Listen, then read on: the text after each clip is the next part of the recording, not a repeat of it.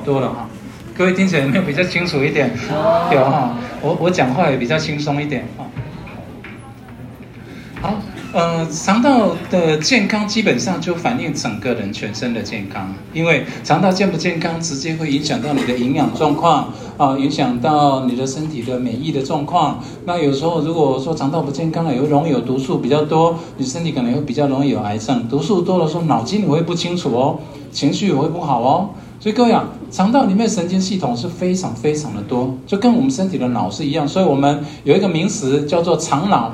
它好比说我们人的第二个脑一样，所以所有的保健当中，请先重视你的肠道健康。所以，如果肠道不健康，而其他的问题你想要改善，事实上是不容易的哦。所以，希望各位知道一下，今天这个话题非常的重要。整个的消化道的功能基本上切割起来就四个区块：第一个进食，第二个消化，第三个吸收，第四个呢就排泄。哦，嘴巴进食，最主要的消化呢就在我们的胃跟呃小肠。那主要的吸收是在小肠，最后的一个排泄功能当然就在大肠了哈。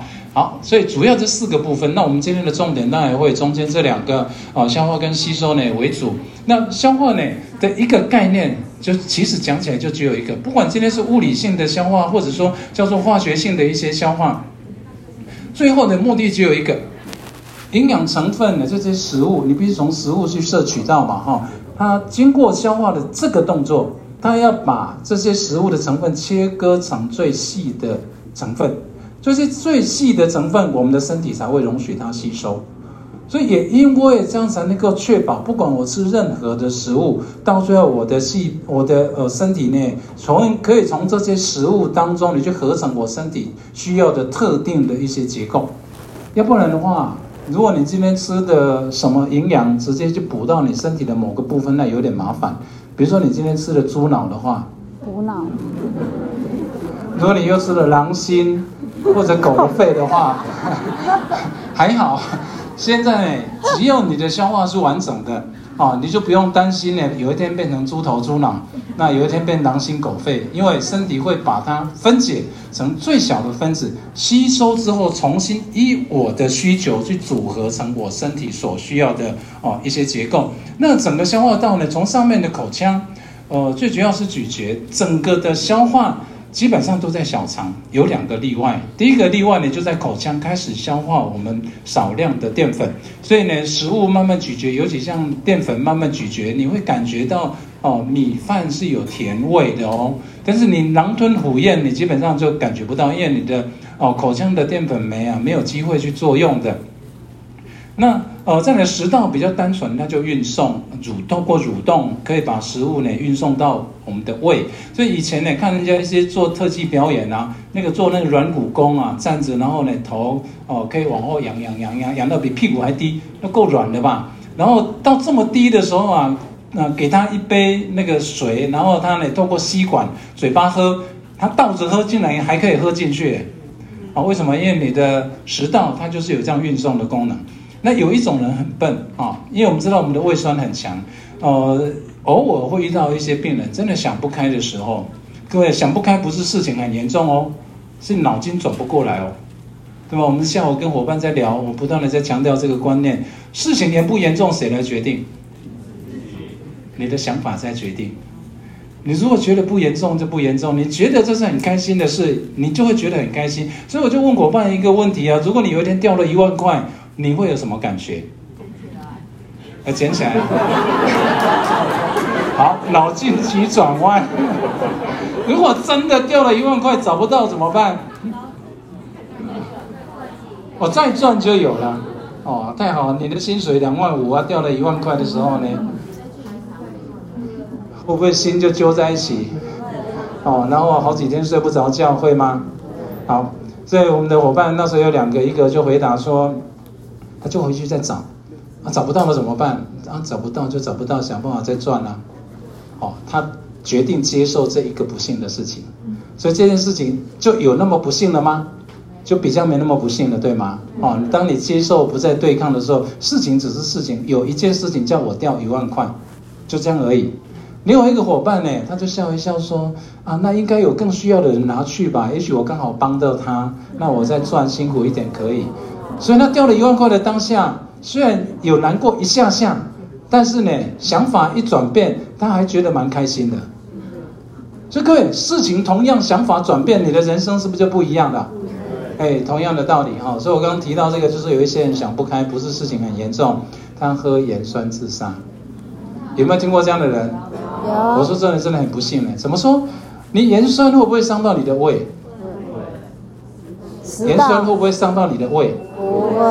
你的胃酸就等同盐酸哦，酸度是一样，所以你喝下去不会伤到胃，但是会伤到什么？食道。食道跟口腔，所以很多人是整个食道烧烂掉了，最后要拉小肠上来接，但是小肠就没有这样的功能喽，就不要你不要期待说要倒着喝水喽，哈，它那种蠕动的功能就没有这么样的一个绵密，而且吞咽各方面其实都会变得非常的糟了哈。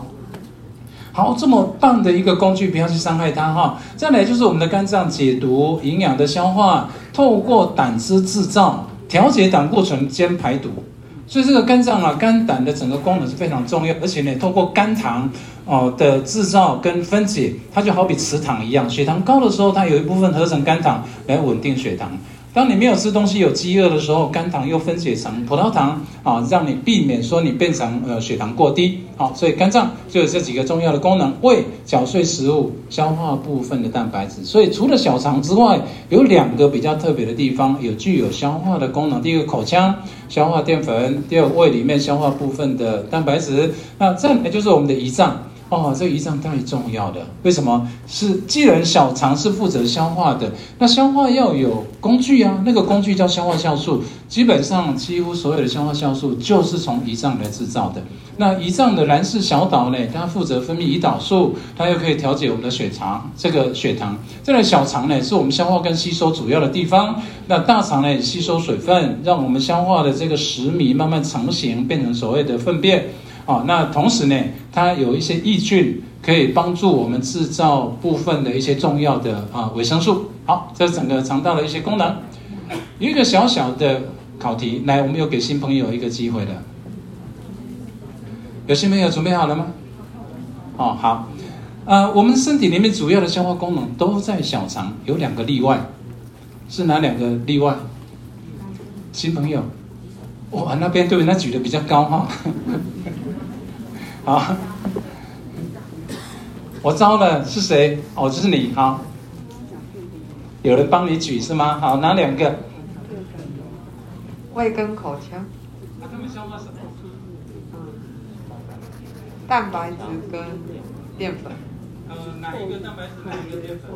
口腔淀粉，胃蛋白。哦，好，答对了吗？哦，这是非常典型的团队合作哈，非常的棒。我看看我还有什么东西。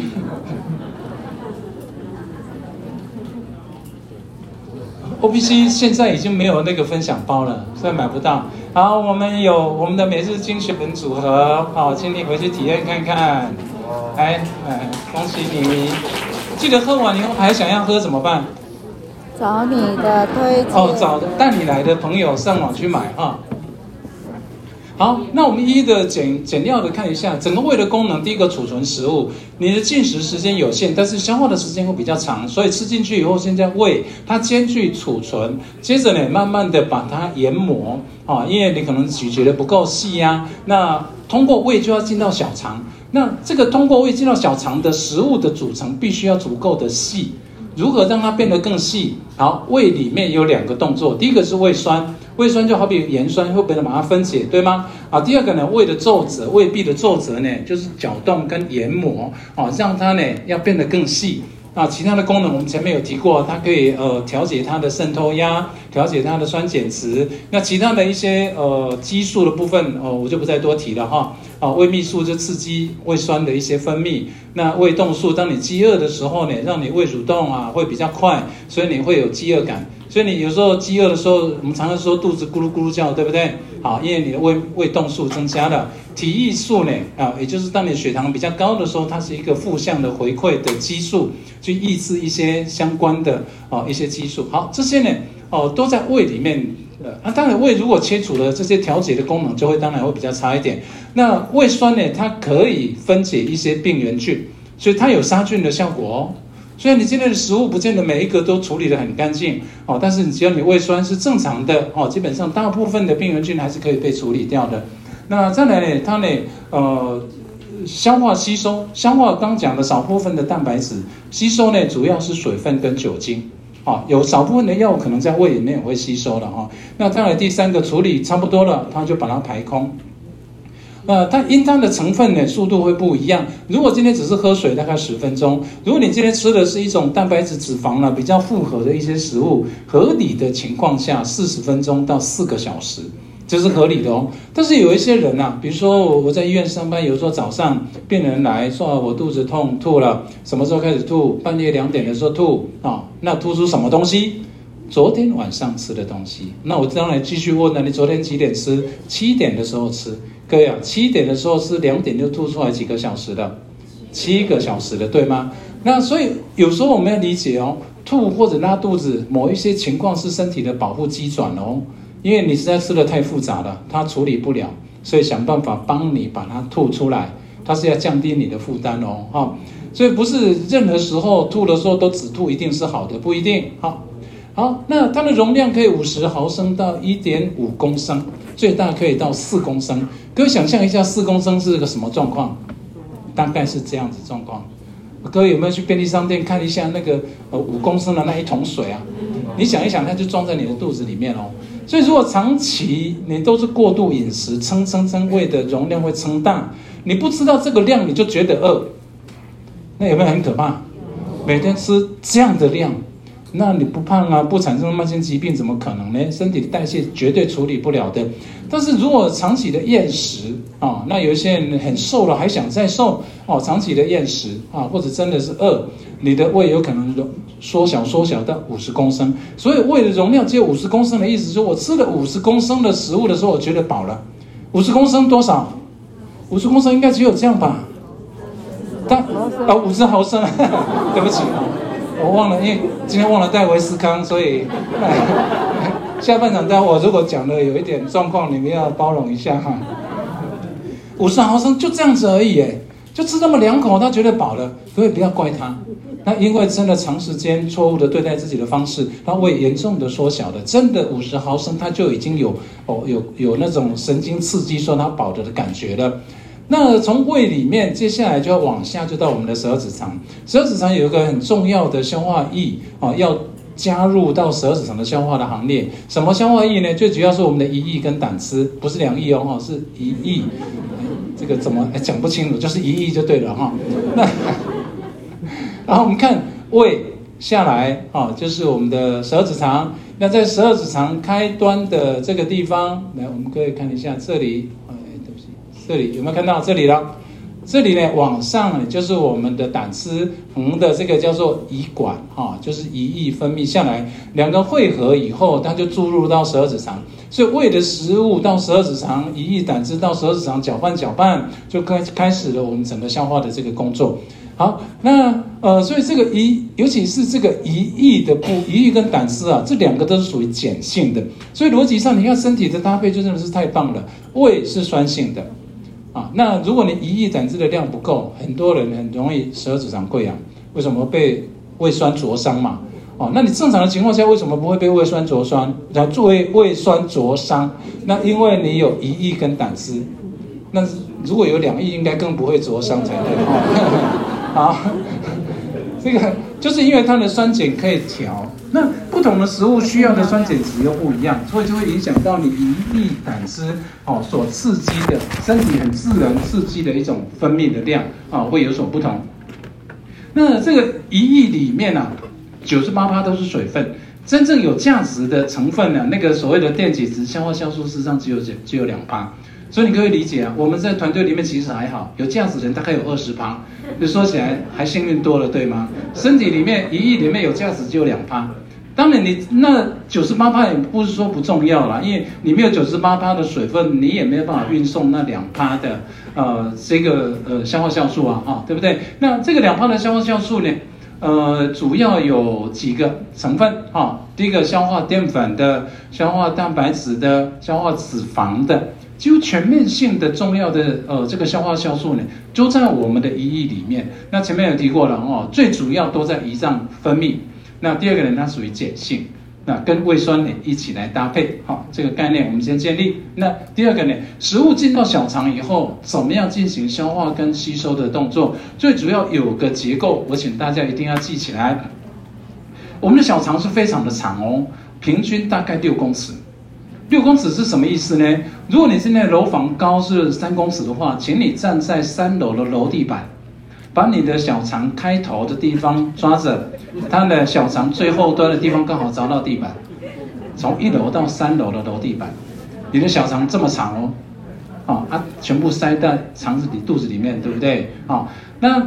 呃，为什么？其实你说六公尺长不长？虽然长，但是也不怎么长。为了增加它吸收的面积，我们身体有一个特别的结构啊。各位有没有看到了这一个皱褶环状的结构？除了皱褶环状的结构，每一个皱褶上面都还有手指头凸出来的那个东西，那是什么？那叫做我们的绒毛。所以请请记得绒毛这个名词啊，这个结构是这样子。绒毛呢，它接触到肠腔。长的空腔，就肠腔，那它基本上就是一个单层的上皮细胞的结构，所以你它是非常脆弱的哦。但是也有个优点，就是因为它结构简单，受伤了，如果你今天做正确的保养的话，它的修复的速度也会比较快啊。因为上皮细胞新陈代谢本来就是比较快嘛。那通过这个呃上皮细胞，它可以管控营养成分的进出，它管控毒素不要进来，消化完整的营养才会进来。进来以后，通过我们的呃淋巴系统跟我们的血液系统呢，啊，输送到我们全身去做后续的一些处理。所以在整个小肠的消化，基本上就分两个部分。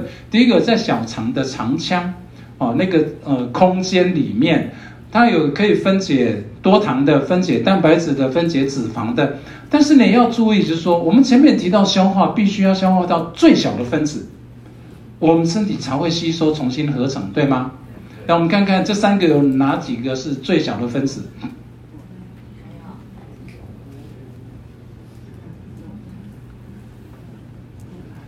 好，我们的麦芽糖是双糖，多糖就是好几个单糖叫多糖，是不是最小分子？就不是哦。那第二个呢？生态多肽类，既然是两三个氨基酸，那当然就不是最小的分子啊。因为最小的分子就是氨基酸嘛。所以在肠腔里面，它顶多能够分解成多肽类，可能比较小的蛋白质而已。它，但是它还是有两三个氨基酸。但是如果今天是脂肪呢？啊，分解成脂肪啊，这个甘油跟脂肪酸，它就没有办法再小了，它就是最小的分子了。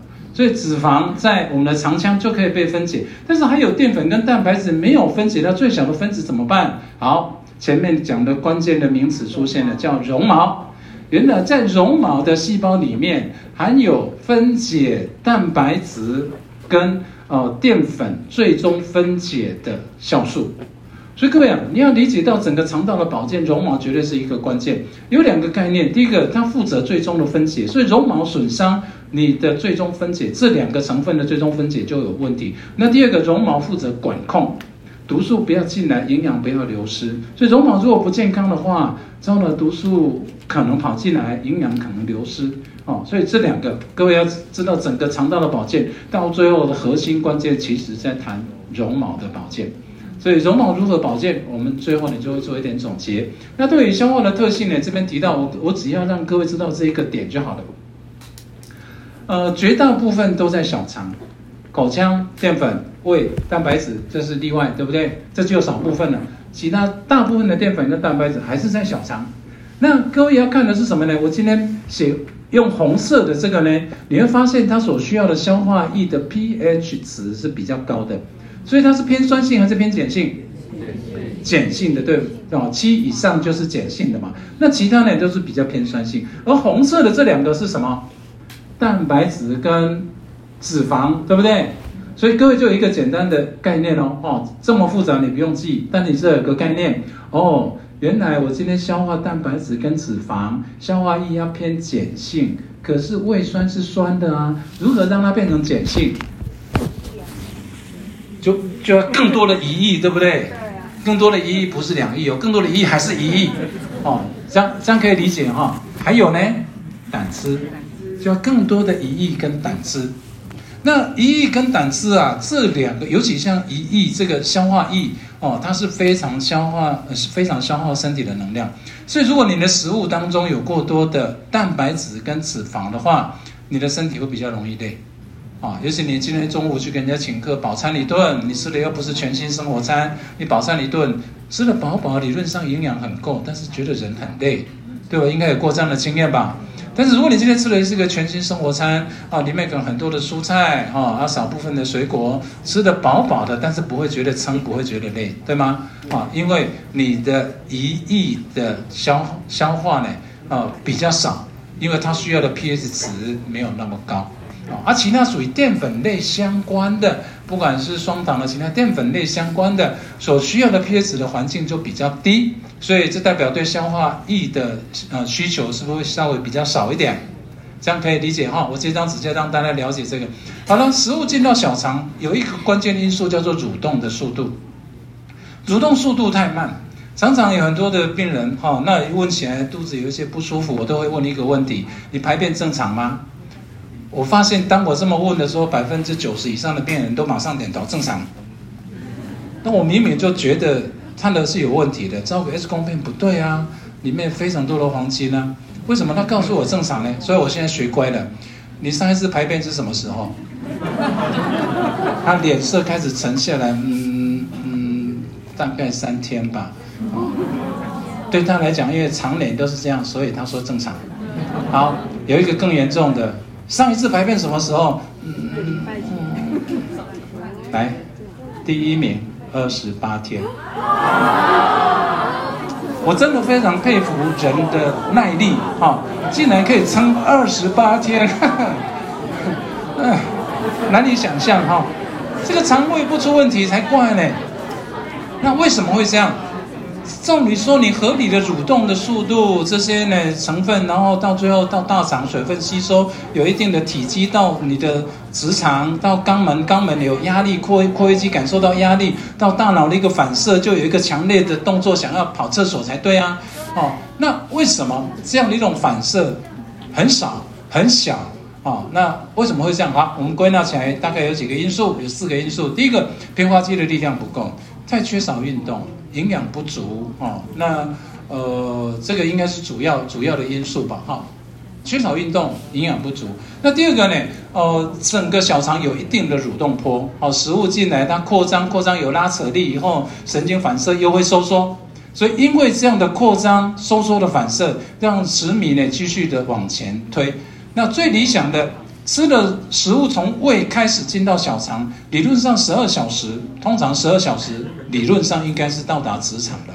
所以你十二小时上一次厕所，或者说吃完食物以后，我们有一个叫胃大肠反射，吃完大概半个小时左右，哎，那个蠕动波呢会传到大肠，你会比较强烈的想排便的感觉。所以很多的朋友吃几次就排几次，他不是拉肚子哦，哦，哎，在座有没有这样的朋友？有哇，非常的棒，不是拉肚子嘛，哈，嗯，好。那各位，这是比较理想的状况，所以你今天只要有一天超过二十四小时没有排便，基本上就已经不正常了。更何况很多人两天、三天、一个礼拜排一次或两次的，各位，这临床上我常常看到的哈。那主动波太率太低了，其中一个原因之一，平滑肌太弱，缺少运动，营养缺乏；第二个，主动波不规律。主动波规不规律，主要的原因是什么？可能你作息不正常，饮食不正常。偶尔吃，偶尔没吃，偶尔来一个大餐，偶尔又饿个好几餐，或者每一餐都大餐，根本蠕动波呢推不了，啊，这个都有可能哈，所以尽量呢定时定量，食物的种类呢能够比较规律一点。那第三个呢，食米的性质，水分要够，不是告诉你吃饭拼命喝水，而是在不吃饭，比如说饭前半个小时，饭后两个小时中间的这个时间，你应该有足够的水分，这会影响到食米里面啊。有多少水分可以用？那当然要把食米里面要把水分留得住，你需要有纤维质，所以纤维质的量一定要够。纤维质的量不够，一定会影响到整个小虫小肠的蠕动的这个效率。那第四个呢，就是我们今天肠道的阻力啊。如果长时间的宿便，比如说在那边该上啊，因为很很忙，所以呢肛肛门一缩啊，它那个整团的东西不是往后退了吗？往后退，它就不再刺激你的肛门括约肌了，那个神经反射就不见了哦。哦，啊，你又整天都忙，因为你一缩回去你就没感觉了，就整天都忙就整天都没感觉哦。有过这种经验吧？平常蛮规律，今天也特别的忙，结果曾经有一个感觉，然后一缩，然后之后奇怪怎么整天都没感觉了哈？好，那。宿便，那就会变成宿便了哈。那再来呢，腹部脂肪你太过肥胖，有一些人肠道蠕动又不是那么好，加上腹部肥胖的压力，它会啊，那个压力会回传到小肠去，或者到大肠去，它会影响到整个肠道的这个蠕动。肠道之所以被称为我们身体的第二个脑哈，那第一个它的神经。非常的多，大概有一亿以上个神经细胞，所以一亿的这个神经细胞呢，它每一个细胞都会去连连哦，这个牵引到我们身体的一些种种的平衡的一些反应哦，包括肠道里面有一些荷尔蒙，包括胃，我们就提到很多了嘛啊。哇，胃泌素、胃动素等等的啊，还有体液素等等的啊，那还有更多的一些消化液，其实都会影响到整个身体的一些平衡。那情绪的部分，我们常常提到的一个血清素的概念，很多人提到血清素都以为是脑部，不对，血清素主要是在我们的肠道我们肠道呢去处理，那能够到脑部的大概只有两趴而已，绝大部分是在肠道，所以那两趴足以去影响到你的情绪的一些管控啊。那再来，绝大部分在肠道呢，它会影响。到整个肠道的哦蠕动跟规律性的啊这个建立，所以一个人如果呃今天心情不好啊，其实背后是有原因，因为他血清素太低，血清素太低呢，就让他想开心开心不起来。你有没有过一种经验？哎，今天一起床总不自觉在微笑，有吗？哦，有啊，因为你的血清素量很够啊，所以呢就很自然的身体的一个反射就会微笑啊，哈，不一定有什么理由哦。那有一些人呢，明明就没什么事，可是呢，永远脸很沉，让人家感觉到他心事重重或心情不好。一问他的时候，他说没有啊，没什么事啊，都还好，跟平常一样啊。哦，那哦，其实你不要去怪他，有没有可能他已经？便秘好几天了，啊，所以整个的血清素量已经很低了，哈。那不是他刻意跟你那个摆脸色，是因为他血清素太低。那为什么？因为肠道功能不好。所以这个时候你需要的可能给他一点 B 群啊，或者想办法，哎，是不是我们的先进纤维粉，然后等等的，想办法帮助他解决问题才对，哈。好，肠道是免疫系统的重症，七成的免疫细胞呢集中在肠黏膜。为什么？身体当然知道最危险的地方在哪里，在肠道。肠道如果没有照顾好，病菌是非常的多的啊。那再来呢，基层的免疫细胞就是我们的肠道的哦那个呃上皮细胞呢在制造的，所以肠内膜不健康，一定会影响到免疫。各位这个基本的概念，希望你能够建立起来。肠黏膜不健康，一定影响到免疫系统。所以很多的朋友已经有慢性病，或者已经有一些过敏性的一些疾病，回过头来一定要照顾他的肠道的健康。那肠道里面如果已经有一些细菌了。啊，细菌呢，尤其呃，这个可能是阴性菌呢，它会分泌一个叫内毒素啊，LPS，它就是一个内毒素的概念。那这个内毒素呢，分子量很小，所以你的肠黏膜那个上皮细胞，呃，那个绒毛细胞是挡不住的。所以呢，只要有内毒素，基本上它长驱直入，就透过我们的上呃这个绒毛细胞，然后呢进到我们的血液，透过血液就到全身去了。那既然有这个毒素进来，我们的免疫细胞要不要处理？要。所以你就理解到了，只要肠道不健康，免疫细胞免疫作用就会常年在拉警报。所以常年拉警报，要么就是失调，伤害到我们的正常细胞；要么真正病菌来的时候，它处理不了，因为它已经长期都被消耗过度了。所以再一次的强调，身体的免疫系统不好，你一定要回过头想到肠道的问题。肠道的问题没有解决，那真的是不容易处理。肠道为什么会出现一些问题？饮食是一个非常重要的关键，当然还有其他因素，我们待会会提。我们现在人吃到食物，通常都想到口感，当然有些人还会想到第二个理由叫做价格，第三个呢方便，哦，对吧？通常这三个理由吧，口感、价格、方便，还有吗？哎呀，那家老板好可怜，说我每次都叫那家，有这样的吗？还是说呢，我选择营养啊，身体需要的一个食物，所以呢，我只吃什么什么不吃，这样呢可能比较少一点了哈。好，所以我们平常的这三个取决食物的条件啊，叫口感、价格和方便的结果，通常就会出现所谓所谓的 “W 型的饮食危机”。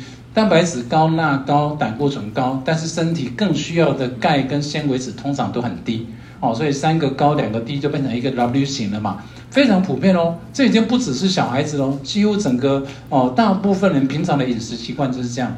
好，看到这一张惨不忍睹了。我们前面是不是有一张绒毛的那个示意图？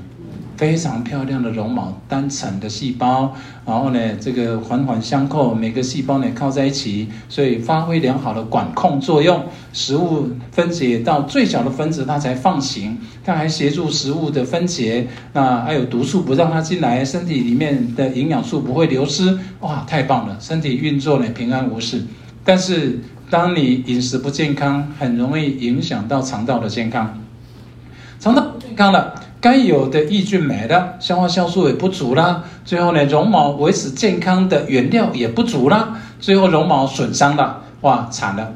哦，你看，哦，坏菌释放毒素，然后食物没办法完整的消化。那因为绒毛又损伤了管控，是不是出现缺口了？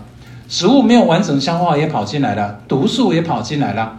所以我们。呃，这些呢跑进到是这个呃绒毛里面的这些成分呢，通过我们的淋巴系统、血液系统哦，又跑到肝脏了。肝脏处理不了的时候，就会变成全身性的一些问题了。哦，这个叫做肠漏症，有听过这个名词吧？肠漏症主要的原理，事实上在讲这个概念了哈。那肠道这么糟了，如果再加上。以下两个呃，以以下有两个，第一个就是呃过敏的问题啊。那这里过敏的问题呢，就是包括两个大概念，一个来自于奶类的，一个来自于呃这个所谓的麸质的过敏。好，这两个问题有什么影响呢？奶类的部分呢，基本上就是两个东西，一个叫做乳糖，那乳糖呢，东方人大概两岁以后超过九成。我们肠道基本上是没有乳糖酵素的，所以如果我们还在吃奶类相关的一些食物的话，非常容易造成乳糖不耐。那第二个呢，奶类里面有酪蛋白，酪蛋白是什么呢？你看，如果小 baby 喝牛奶，到最后吐吐出来味道很酸啊，然后吐出来的东西还有一些一块一块白色的。哎，有养过小孩的嘛？哈，应该有这个经验。好，那那个一块一块白白的是什么？那就是酪蛋白。所以现在牛奶你给它放久一点啦，上面那个就是酪蛋酪蛋白，下面是乳清蛋白。哦，所以这是两个问题。第一个，酪蛋白非常难消化，哦，那没有吐出来的，在身体还要想办法去处理，那是造成哦肠道功能嗯不良的蛮重要的原因。那对于这个乳糖的部分呢，哦，我们是两个问题嘛，哈，一个是奶类的问题，一个是麸质的问题。那对于这个乳糖的部分。九成以上哦，各位，我看看到当时的研究报告，我也真的是难以相信，九成以上。那结果，我们现在很多人，很多人还是在喝牛奶。嗯，你再怎么讲它的好处，我都觉得这已经不重要的。既然我们难以消化，喝进去几乎九成以上人都会有一些哦背后的哦并发症或者说副作用产生。好，乳糖呢，因为没有。乳糖酵素难以完整的分解，不完整分解的结果会产生气体，像二氧化碳氢气等等的，所以吃吃了以后很容易肚子就消化不良、胀气。啊，小孩子胀气可能会哭，可能会吐奶，可能食欲不好啊，有时候便秘，有时候拉肚子啊，他又不会讲，哎，照顾上是很辛苦的哦。像这个小 baby，你不要以为他肚子大大是你养的很好啊，不是，X 光片一照，里面根本全部都是空气啊。这个就是典型的乳糖不耐所造成的。那你说他怎么会有食欲呢？肚子胀到都一定很不舒服，甚至再严重可能影响到呼吸，胃也压得扁扁的，他怎么可能会有食欲呢？哦，那对大人来讲也容易有一些腹胀啊、呕吐相关的一些症状。好，如果可能，尽量不要喝。如果要喝，你应该要有配套措施。什么配套措施？好，待会说。那第二个问题呢，就是我们的麸质过敏的问题哈。那麸质 gluten 这是哦大麦、小麦、黑麦、燕麦里面的一个氨基酸，它分子量不大，但是呢有一定比例的人没办法分解麸质，所以它会造成麸质的过敏。而麸质过敏首当其冲就在我们的肠道，它会造成慢性的发炎。那这个慢性的发炎呢？接着小肠绒毛就受损，天哪，多心疼啊！我们刚刚不在讲整个小肠的消化功能都在谈什么？绒毛的健康，对不对？结果肤质过敏，小肠受损的。旁边那个是电子显微镜，正常的绒毛是这样。当它慢性发炎的时候，它的上皮细胞，哎呀，发炎了，融合在一起了。所以它的营养吸收出了问题了，哦，该吸收的没吸收，毒素反而是跑进来了，啊，绒毛越来越损伤。各位，正常的肠道，我们做个呃小肠镜，之类的啊。我们看到肠道的皱褶，皱褶上面有绒毛，结果严重受损的这个肠道，那个皱褶跟绒毛是不是几乎都不见了？这个绝对会生病的，绝对会生病的，只是时间早晚的一些问题而已哈。所以肤质过敏呢，它的症状其实是不怎么明显。那如果你想知道你有没有肤质过敏的话，因为它的症状，比如说我就是常常头晕，找不到原因，肚子胀啦，常常这边酸那边痛啦，头晕啦，哦，这个等等的找不到确明确的原因啊，我建议你做全新生活。全新生活会教导大家怎么样过无乳糖、无麸质的饮食。之后我们再来挑战啊，通常在第二次排毒周之后，我们会挑个时间来挑战麸质的食物或者乳糖的食物。那么四十八小时内，你大概就可以定江山了，知道自己有没有乳糖不耐或者肤质过敏，这是精准度最高，而而且又不用花钱的。好，建议大家做全人生活。那整个的消化系统如果不健康了，哦，从饮食开始出问题，哎，慢慢绒毛损伤，啊，你如果又加上一些过敏的问题，啊，包括肤质的过敏等等这些问题，导致了一个整个消化系统不健康，可能出现的问题基本上就分四个区块。啊，不过今天这个部分我只有一张带过哈，因为时间不够。那第一个，你的呃一定呃第一个就会先出现消化系统的一些疾病，比如说，嗯，我的胃出问题了，比如说胃消化不良，容易胀气，胃酸过多，胃酸过少也会造成消化不良，那可能胃发炎或者胃溃疡哈。那再来知道小肠的部分哦，小肠可能发炎；到大肠，大肠又呃的一一一些啊，包括急躁症啦、克隆氏症啦、哈溃疡性大肠炎啦、哈这些。那那再来有一些就是消化不良，呃，不吃的时候不觉得饿，吃了也不觉得饱，有没有过这种经验啊？哎，所以很困扰哎哦，所以呢，明明就时间到了该吃就觉得不想吃，那吃了很多了，哎，怎么觉得好像没吃？这真的是有点麻烦，消化不良。还有一些胃酸逆流啊，那呃这个便秘腹泻如果交替的话，那有可能是大肠急躁症啊，或者其他发炎性的大肠疾病的。所以，我们今天如果有机会哦，就胃的部分可以做胃镜，小肠镜比较少做，因为小肠镜很辛苦，太深了哈。至少你的胃镜可以看到十二指肠了哈。那如果大肠是比较容易出问题的，我们可以做大肠镜。各位，这大肠镜看到了一个正常的大肠。为什么正常做大肠镜之前你要吃低渣饮食？呃，之后呢可能还要配合泻药，所以基本上就把肠子里面拉得干干净净的。哦，干净的大肠大概就是这样。怎么判别呢？第一个皱褶都在，大肠的皱褶哦跟小肠不大一样哈。那这但是看起来就是这个样子，皱褶还在。第一个，第二个，你的呃大肠的黏膜很健康，所以黏膜底下的血管。清清楚楚，所以你看到皱褶，又看到哇，血管清清楚楚，又很平滑。OK，这基本上是健康的大肠。但是呢，如果有一些人长时间便秘，大肠镜看起来就是这样哦，那一层有一点像柏油，已经经过低渣饮食又吃泻药喽，结果大肠上面还是这样。好，皱褶有没有不知道，因为黑麻麻的一片。然后呢，你的有没有黏膜健不健康也不大清楚，因为黑麻麻一片。各位啊，这些东西绝对都是有毒的成分。长时间下来，通过你肠黏膜的血管，有一些成分不断的往身体吸收，肝脏还要去排毒，还要去处理。你说你会多健康？是这是恐怕还有问题。所以呃，我在做自然医学的时候，有一段时间花了很多心力在做医疗用的大肠水疗。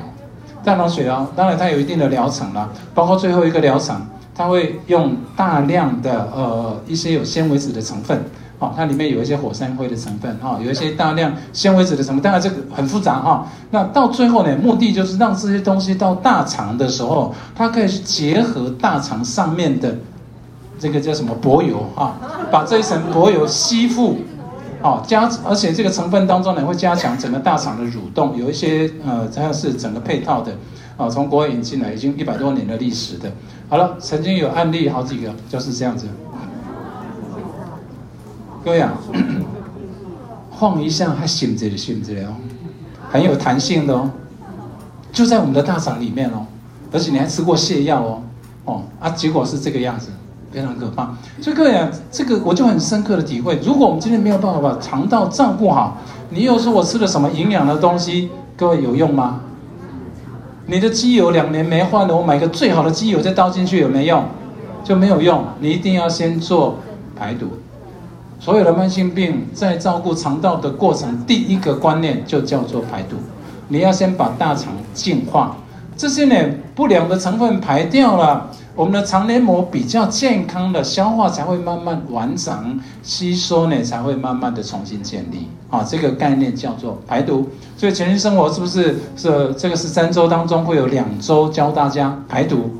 全新生活如果没有那两周的排毒。各位，效果恐恐怕剩下不到三分之一，那个排毒粥太重要，太重要了。好，好了，那有一些更严重的，你看这么多有毒的成分刺激你的上皮细胞，而上皮细胞是分裂比较快的哈，所以不正常的环境刺激是是它异异常的生长，就变成一个肿瘤了。那大环境看起来哇，皱褶也不见了，甚至整个管腔都阻塞了，哦，黏膜微血管那只能想象了，哦，只能是回忆里面的一个曾经有的景象。好，那。为什么会有这个结果？你错误的对待自己。当我们还没有从大肠镜或电脑断层看到这个结果之前，你愿意重新做一些调整吗？很多人只说有我大肠镜都正常，你要到身体长癌细胞，大肠镜能看得到，平均是十二年的时间。意思说大肠镜看到代表你残害自己至少十二年的时间。哦，你希望说手术化疗一下就能够解决，这个完全是不合理的事情。所以哦，因为这种呃整个的错误的饮食，加上毒素堆积堆积在大肠，啊，在大肠受到毒素刺激的时间最长，所以大肠呢，在我们哦不良的肠道健康的情况下，尤其错误的饮食形态之下。啊，最容易产生病变，连续已经十五年，如果过了今年，到今年应该，我我想应该是十六年的了哈。连续十六年，它在所有的癌症当中都是第一名了，所有的癌症当中，而且十大癌症当中呢，消化道占了一半。各位从上面各位自己看嘛，口腔癌、食道癌、啊肝癌、胃癌、大肠癌，加起来刚好十大癌症的一半。都跟肠道的健康有关，所以说你今天把肠道健康的照顾好，第一个你不用一直在那边跟人家第一名在那边瞎搅和，第二个你可以减少一半的癌症的风险，其他的癌症也会因为呃肠道的健康而减少那些风险。所以哪一些因素会造成我今天整个消化系统的失调呢？好，呃，讲起来就几个因素，所以我们后面的建议呢就针对这几个点去做建议，水分纤维质不足。你的肠子蠕动推动力会比较差，好，那第二个酵素益生菌不足，你的呃肠道消化的环境是有问题的，啊，第三个缺少运动，你运动其实有多种效益，包括你的运动可以调节你的自律神经，肠道的蠕动属于副交感，你有运动自律神经有比较平衡，你的蠕动会比较正常哦，再加上你有运动，腹肌的肌肉会比较好，肠壁的肌肉呢也因为运动呢哦也会比较好。啊，再来不良的饮食习惯啊，那其他的呃，包括我们不当的药物啦、慢性疾病啦，还有压力啊，第一的我们稍微分类一下。所以，我们今天呢，针对这几个可能造成呃消化系统呃肠道健康危害的这些因素呢，归纳起来，我们该怎么样去做一些保健的对应呢？好，第一个。你的饮食，第二个运动，第三个压力调试，最后一个我们才来谈到营养补充。谈到营养补充，我永远把它放在最后，因为你前面不做，光营养补充效果真的是大打折扣。所以你要让整个营养补充发挥最好的效果，来第一个先调整你的饮食，全天生活百分之五十就先调整大家的饮食，对吗？如果你都不做，你就营养补充，各位效果真的是大打折扣啊！啊，第二个规律的运动啊，那第三个。压力调试，这个是嗯非常呃影响非常的大的，绝大部分的肠道的问题绝对都有压力的影子在里面，看轻或重，明显或不明显而已。有些人压力是很深沉哦，因为你看他都很平稳，感觉没有情绪。我在做量子检测，就是呃我有一套仪器很特别哈，一讲起来又要三分钟，嗯好，因为我的时间有一点，我跳过去好吗？机会再谈，因为时间不够用哈。好，第一个我们再来谈一谈健康饮食。我稍微把逻辑整理一下，其实并不困难。第一个以全谷类为主食，第二个呢，蛋白质当然需要，但是我们要的是健康的蛋白质。健康的蛋白质呢，分两个部分：坚果、种子类，第二个白肉白肉类。不管你今天吃家禽或者鱼类，啊，这是属于白肉类的。那如果你跟我一样是吃素的，有没有健康蛋白质可以选？有，坚果、种子类。那第三个你需要多样化的，包括颜色、种类要多样化的蔬菜水果，哈。那避免什么呢？第一个，第一个你要先避免的是加工肉类，这个是属于一级致癌物哦。那第二个呢，红肉类属于二级致癌物。所以，我们前面提到，我们需不需要蛋白质？需要，但是我们特别强调是什么？白肉类。整个全新生活其实就是这么大教大家的，因为这个背后都是有科学研究的。第三个呢，尽量要避免甜食，所以高升糖饮食是健康的杀手。而且是心血管疾病的非常重要的一个因素哦。这些高升糖饮食最常见的啊，精糖、白面、加工精致的淀粉。简单的，你也不用记那么多。你所有想到 delicious 的食物，基本上都是啊哈。你想到的美食，基本上都是属于高升糖的食物。各位啊，它每一口每一口都在造成身体的发炎了。所以这个研究非常的简单。二零一一年哈。那这个临床营养学，每天喝喝下四十克或者八十克，我们发现只要四十克就够了，影响就已经造成。四十克是什么意思呢？我今天如果喝一杯珍珠奶茶，五百 CC，全糖五十克，就已经超过了哦。再加上你又吃个 delicious 的什么食物，点心、糖果、饼干、蛋糕，哈，等等等的。加上个什么，吃个精致的淀粉，可能又是面包之类的，各位你可能又超过八十克了，就更多了。而我们的研究很清楚，四十克就够了。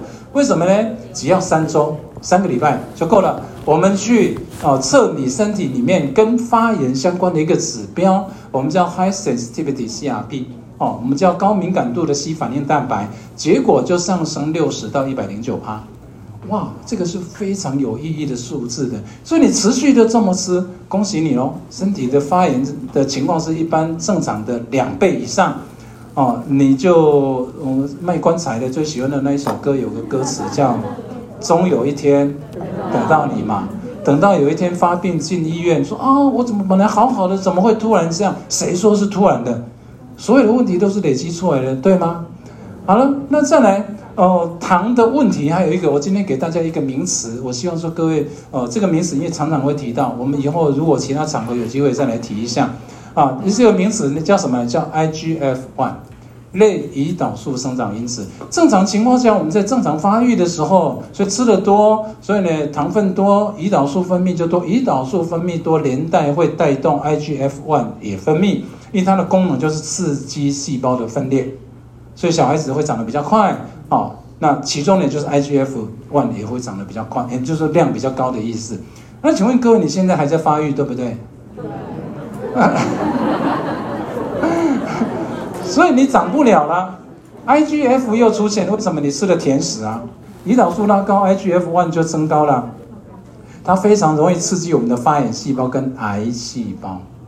所以我们在研究一些长寿的民族，我们发现他们饮食的模式，不管怎么搭配，基本上都是低升糖的概念。这些人体内的 IGF-1 基本上都是蛮低的，所以细胞不会被过度刺激，癌细胞比较不会生长，这是他们长寿非常重要的原因。各位，我们今天要谈到长寿，IGF 如何降低 IGF-1，这是一个非常重要的概念哦。所以饮食要改变。那除了甜食、高升糖的食物以外，我们前面提到的加工肉品，这个在二零一五年，呃，WHO 已经正式界定，这是一级致癌物，红肉是二级致癌物哦。所以这些呢，尤其红肉又加经过烧烤，里面有两个非常出名的东西：多环芳香碳氢化合物，另外一个叫做异磺胺。这两个怎么出名呢？大名鼎鼎的致癌物质，你知道吗？当你吃进去，你就吃进的大名鼎鼎的致癌物质啊。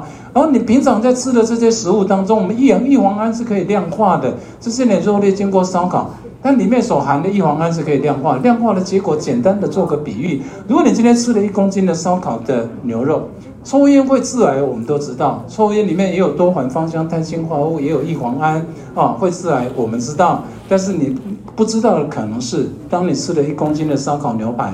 里面异黄胺的致癌的毒性约略等于六百根香烟。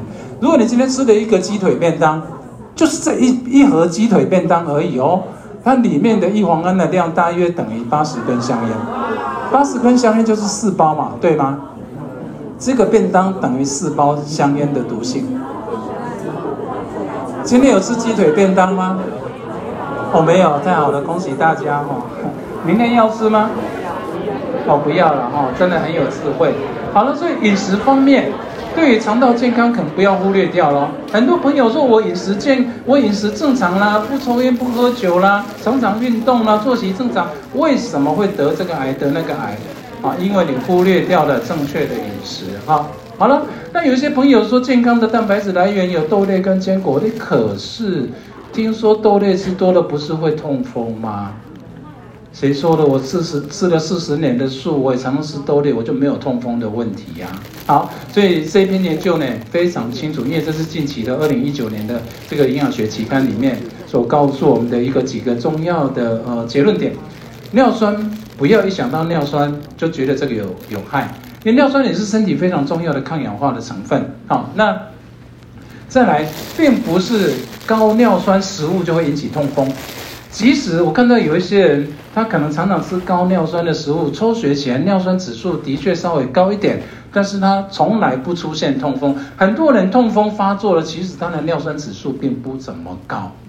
好，所以在这里有第一个很重要的观念哦，高尿酸食物跟痛风请不要画上等号。尿酸也是身体非常重要的抗氧化的成分。好，第二个再稍微整理一下几个重要的结论。吃素的朋友虽然豆类吃的多哦，可能比较多，但是尿酸浓度不见得比较高，因为尿酸可能的来源不要只想到豆类好吗？还有其他很多的因素。哦，那呃这个尿酸比较高呢，有三个。最重要的因素，不晓得有没有朋友有上过课的，愿意再回忆一下，给我们回回那个回答一下，有吗？好，第一个，喝酒，这你应该听过吧？我遇到很多的病人痛风发作了，通常我第一个问有没有喝酒，哎，他们就有一点腼腆，说我就喝一点点，当然那一点点是多少，这个自由心证了哈。好，第一个酒精，那第二个呢？高升糖的食物，哦，那第三个呢？所有的肉类，不是只有海产哦，所有的肉类都会产生。所以，如果你今天不希望你的尿酸指数长期在比较高的状态，这三个食物请尽量避免。啊，这不是我们平常健康饮食在谈的话题吗？好了，那有一些朋友尿酸指数比可能比较高一点，但是他一辈子都没事，这种例子非常的多。我们后来终于才发现到，好，当然如果你要降低尿酸的话，有几个食物了哈，比如说呃维生素 C 啦，这只是他的研究，他我我想他的研究没有列出全部的啦哈，包括咖啡啦、樱桃啦、哦奶制品，哎，虽然有它的好处，但是前面讲过有阻糖的问题哦，只是这篇研究因为刚好有列进去，我就把它列出来了哈。其实我们有更多的选项。呃，你多吃一些生物类黄酮的天然的食物，你可以呃降低尿酸的这个指数的。好，这会造成痛风。第一个，有可能尿酸指数偏高，但不是绝对。那通常我们看到痛风尿酸指数又高的，通常饮食当中都跟这三类有关。那第二个条件，不管尿酸指数高或低，也很容易造成痛风的。第二个条件，再看看。哎，对，酸性的发炎体质，所以只有尿酸高，你没有发炎没事的，就跟你只有 LDL 高没有发炎不会造成动脉硬化的概念是一样的，哦，所以另外一个你也可以透过降低身体的发炎的状况，那有效的改善整个痛风的发作。所以我们之前有几个朋友啊，他就长期的痛风很困扰，一痛就到医院打针。各位，任何的医院，全世界各地都一样。打急性发作打的针只有两种，第一个叫非类固醇性的止痛药，第二个呢就用类固醇，类固醇加非类固醇性的止痛药。好，那类固醇长期使用下来很惨的啊，那你会干扰整个身体的代谢，类固醇量用多了，皮肤变薄，中央肥胖，月亮脸，哦，你的微血管变脆，容易出血，脂肪堆积，代谢不掉。曾经有一个年轻人，二十几岁，长期的饮食爱吃肉，啊啊爱吃甜食，再怎么讲都没有用，几乎每个礼拜都来医院打针，才短短一年的时间，我看他体重增加一倍以上，本来就胖了，本来大概就是将近一百公斤，结果前后大概一年左右的时间，我看着心里真的很不舍。但是我们再怎么讲，他不接受，没有办法。所以各位请记得，健康是你的事哦。你要到后来后期来的时候，那整个臃肿到应该超过两百公斤的吧？哦，他说他脚痛，我说哪个地哪个地方痛，你给我看一下。你知道吗？啊，正常情况下就这样啊，鞋子脱起来在这里痛，就这样嘛。你知道对他来讲没那么容易哦，因为他肚子是这样子，呃，这这这样那里那里痛是这样子哦，有看过吗？你可以想象吗？就这一年的时间呢，背后除了错误的饮食，另外一个就是类固醇的问题啊，问题。哦，好吧，各位自己看吧。希望这样的问题能够避免了哈。那第二个，规律的运动，运动可以改善心肺功能，促进身体分泌脑内啡，脑内啡就有平平衡自律神经，还有止痛的效果。哦，第三个，你可以降低大肠癌的风险。所以你可以很开心、很放松的去做运动，不要呢，好像为了强烈哇，好像运动一定要达到什么的目的，你是很轻松。啊，很开心的去做运动，这个运动你看无形当中给你这么多的好处。这边的研究非常的棒哦，好，我们来看看，只要你每天这个研究呢，就是分作分作几组，其中一组呢就是运动三十分钟到六十分钟，中度中等强度的，哦，每天，所以这个算是蛮有蛮有呃毅力的哈，他生活也调整的不错，不管男性女性，大肠癌的风险降低三十到四十八。光只有一个运动哦，所以调查的这个意义就是说，其他的条件都不改变，这一组每天就是运动这样。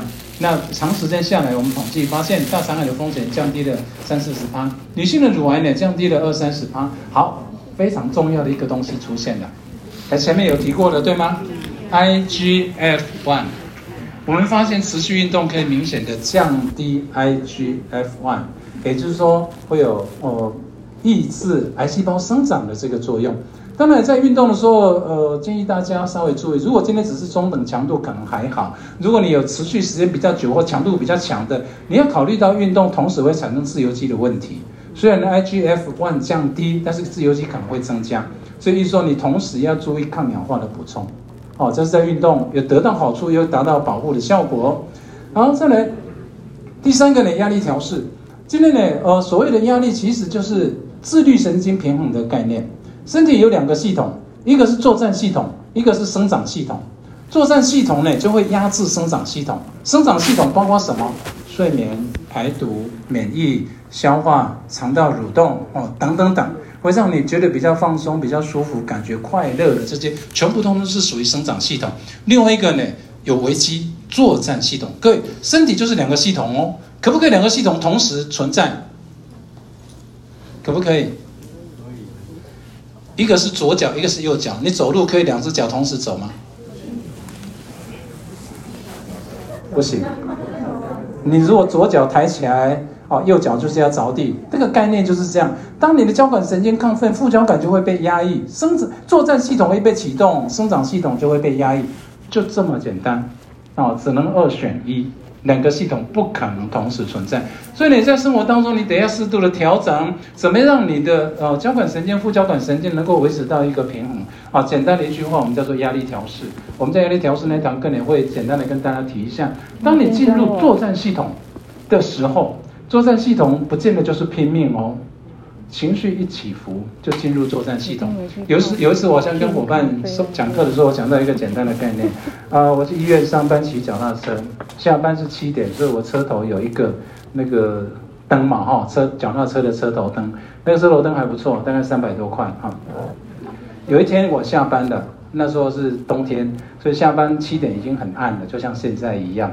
结果你要牵车的时候，准备要出发，我就习惯后面的闪灯、警示灯按一下，前面的车头灯也按一下，前面哎不见了。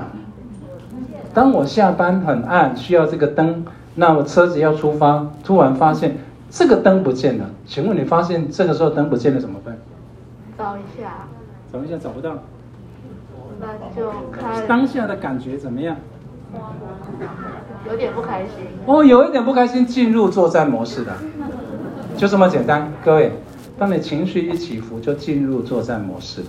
那个时候的生长模式就被压抑了。好，那当你一进入作战模式的时候，对消化系统的影响，唾液减少，肠胃蠕动变差，消化液也减少，而且呢，身体的自由基会增加。因为作战嘛，身体消耗能量哦，在消耗能量的同时，自由基量就会增加。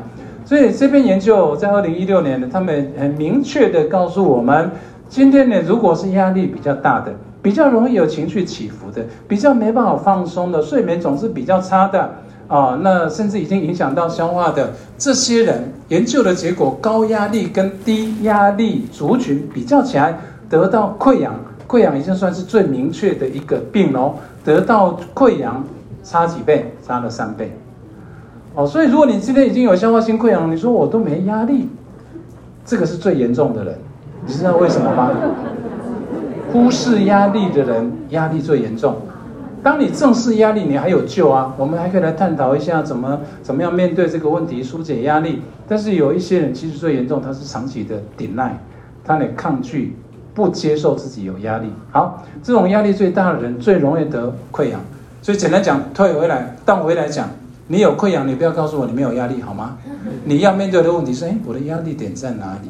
为什么会把身体搞得这个样子？哥，你只有一个思维的机会，就是这样。哦，不要去否认了哈。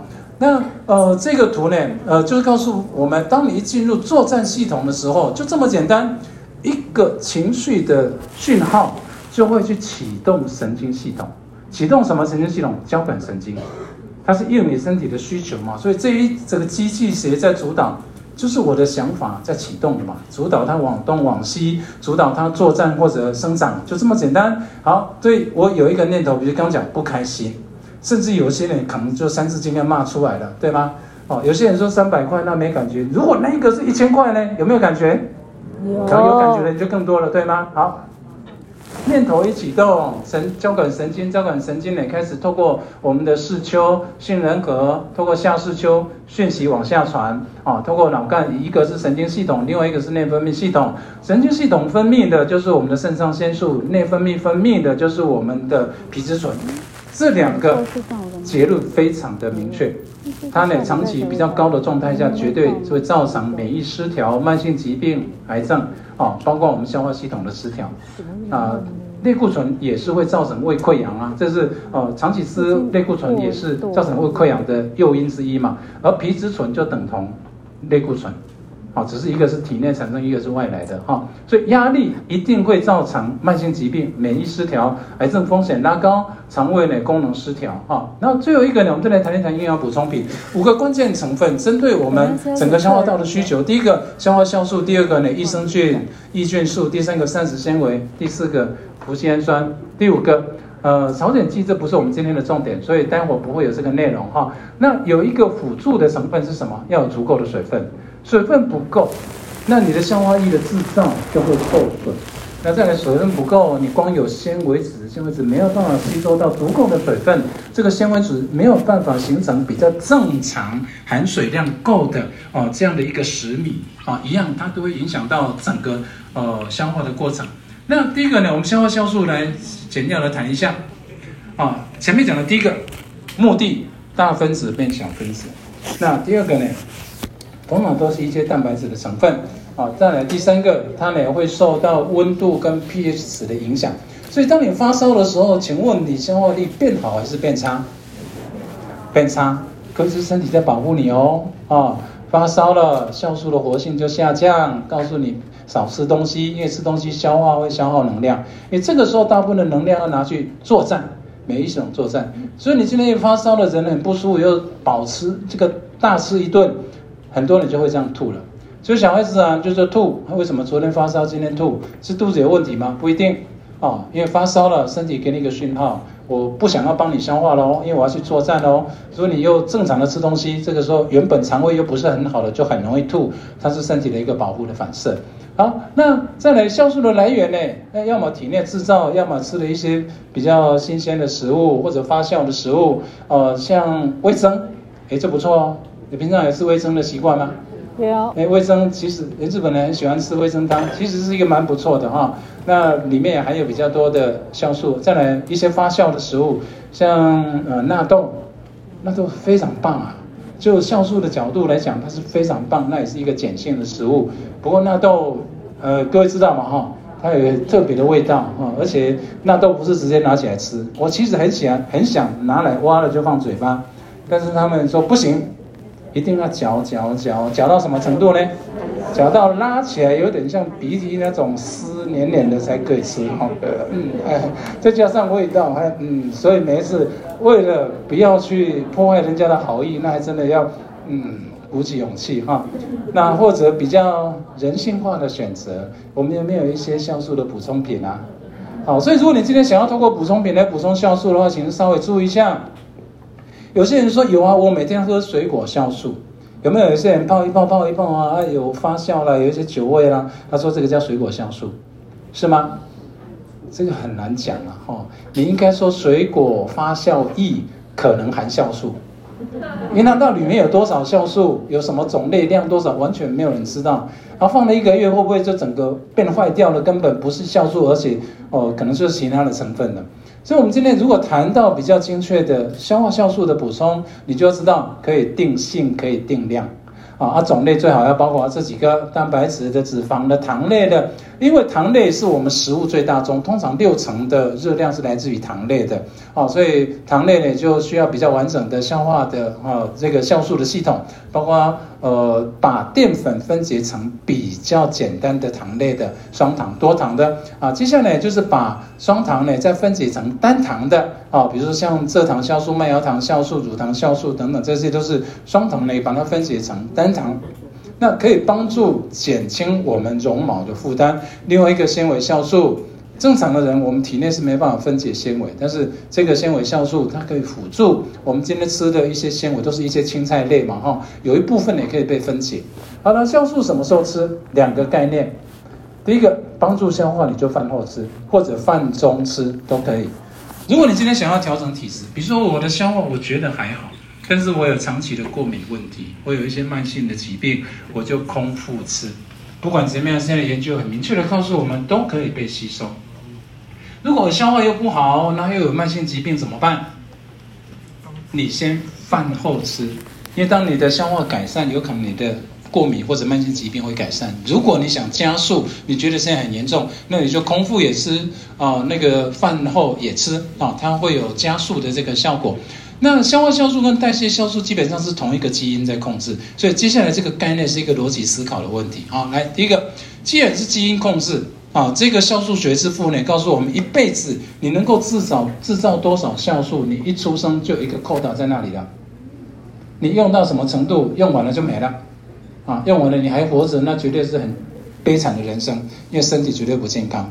好了，那平常的这个酵素呢，可能是被消耗的机会是什么？第一个就是消化酵素，第二个代谢酵素。代谢酵素呢，比如说你今天排毒哦，这个热量的制造，比如说我们的基础代谢率要维持，比其实需要的都是代谢酵素。我的免疫系统需要的其实有很多的代谢酵素。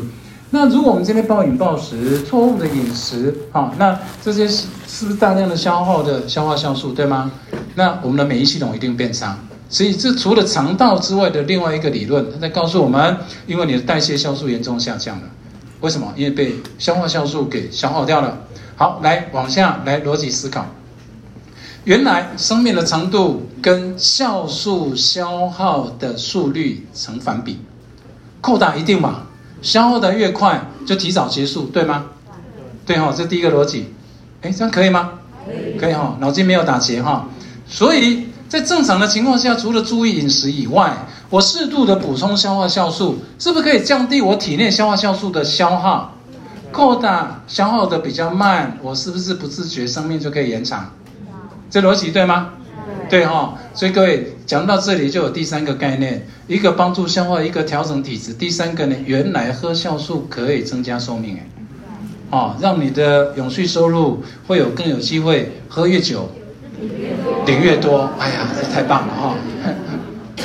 好，那酵素的保健功效稍微归纳起来，大概就这三个：对消化系统的保健。那第二个，前面也不断的提到了啊，因为代谢酵素的概念，因为肠道健康的概念，所以它可以让你的免疫系统更健康。所以你如果今天体内有发炎的问题，其实消化酵素也是一个可以搭配的产品哦。哦，那它有清道夫的概念。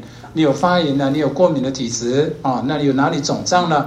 它有清道夫消肿的这个概念。好，那第三个呢，就是促进整个细胞的代谢。所以通常酵素是呃这这个合理的搭配，长时间下来，你的血脂肪也会变得比较正常。好，这大概就三个。那对整个肠道健康的植物的消化酵素，第二个就是益生菌嘛，哈，益生菌这个正常在身体里面可以促进宿主宿主健康的一个菌种，它是有益的啊。那但是呢，量如果太少，就会造成没办法抑制坏菌。所以什么时候造成量少？那身体的情况改变了，或者坏菌的量增加了，而我们抑菌的量又不足以去平衡它啊。包括你的喝酒、压力、错误的饮食、肠道呢可能常年的便秘啦，哈，那呃这个药物啦，或者有一部分让人老化的因素都会加在一起。所以每一个人其实都承担这个压力，有一部分我们可以调整的，你要努力调整，要不然老化那就是没有办法的哈。你可以要努力去调整，你可以调整的。整个益生菌稍微归纳起来，这一张是我整理过，觉得是比较完整的一张哈。里面综合的所有的研究，我们发现到了足够的益生菌平衡坏菌，坏菌就会造成身体的一种种的伤害嘛哈。它可以平衡坏菌，那肠道里面好菌坏菌的哦比率呢可以维持啊。那再来长期下来，我们发现肠道比较健康，血压会比较好。血脂肪也会比较正常啊，那再来体重，呃，会维持比较正常。再来哦，部分的益菌呢，可以帮助我们制造呃有一些好的维生素，像维生素 K、维生素 B 群、叶酸。B 群还包括什么？包括 B 十二。所以有一些朋友说啊，你吃素，那 B 十二好像比较少。那各位肠道照顾好这个问题基本上是不存在的哈，因为身体有一个自然调节的啊力量。那促进美丽的部分，当刚很多角度都在谈呢。乳糖不耐不耐的部分呢，各位知道为什么吗？为什么可以缓解乳糖不耐？部分的益菌，它可以帮助乳糖的分解。哦，所以它可以缓解乳糖不耐啊。再来，呃，阴道容易阴道发炎，尤其夏天，女孩子又喜欢穿一些比较紧身的衣服，有时候很麻烦呢。吃个抗菌的药塞剂会有效，但是很容易复发。哦，最后我们找到了一个合理的、有效的方法，你想办法补充益菌。尤其是嗜酸乳酸杆菌，这个所谓的 A 菌，哦，那呢，它就会抑抑制你在阴道里面这些坏菌的生长，所以阴道发炎的比率可以有效的被改善，而且是非常符合生理的，太棒了啊！最后两个呢，降低过敏跟减少癌症的发生，呃，当然现在研究还更多了哈，比如说他们可以改善小孩子的过动问题，可以呃减少老人痴呆的问题，所以这个概念其实都不难理解，肠道健康。营养比较够了，减少毒素，减少过敏，所以这些连带的问题，我相信以后如果有单位有兴趣，应该还有更多相关的研究会出来。但是结果都是可以预期的，把肠道照顾好，那些问题本来就不该存在的。那选择益生菌呢？啊，各位你要最好选择有专利的商品，因为很多的益菌。不见得能够保存那么久，很多的益菌呢，在储存的时候呢，温度变化它可能坏死一大半了，哦，到身体温度又不一样，比较高嘛，哈，那可能又又受损了，胃酸比较酸，那可能又死一大片了，到了十二指肠又比较偏碱的环境，它又死一大片了，所以很多人虽然说啊，它有多少量，到最后真正有效的到小肠或者大肠去真正生殖下来的不多，哦，所以最好是选择有专利的，它确保它是有效，第二个量要够。理论上每天呢要吃最好吃超过一百亿，但是如果你今天已经有慢性病或肠道功能不好，建议你就不要数几粒，一次就抓几颗，可能六颗八颗都可以啊。那所以唯一你要考虑就是说，嗯，你这样哎口袋够不够深？对了哈，这个深下去能不能抓得出来就对了哈。那如果你觉得你肠道超好的，那 OK 每天一百亿，就是我们对大人来讲就是每天一颗嘛哈。那它需要长时间补充，才能够真正把良好的肠道环境给建立起来啊。那呃，最好能够跟益菌素一起使用。那我们的产品，比如说我们的先进纤维粉，里面用的益菌素是什么？菊糖。简单讲，它就是一个纤维，这个纤维不会被消化啊，但是它可以促进益菌的生长。所以研究上也有益菌的好处，也有纤维的好处。这个就是益菌素。很重要的地方，那我们用的这个菊糖，菊糖光就菊糖这一个成分的研究也是非常非常的多的，好了，那这个膳食纤维的量如果够，就好比是肠道的清道夫一样，好像菜瓜布哦，它会对整个肠道肠道呢会变得比较健康，肠道健康，身体就干净，概念就是这样。所以发炎的情况可以降低五十一趴，种种慢性疾病会减少。那所谓的呃膳食纤维够呢，要三十五公克每天，天天五蔬果顶多到二十公克，啊，彩虹蔬果五七九可能有机会。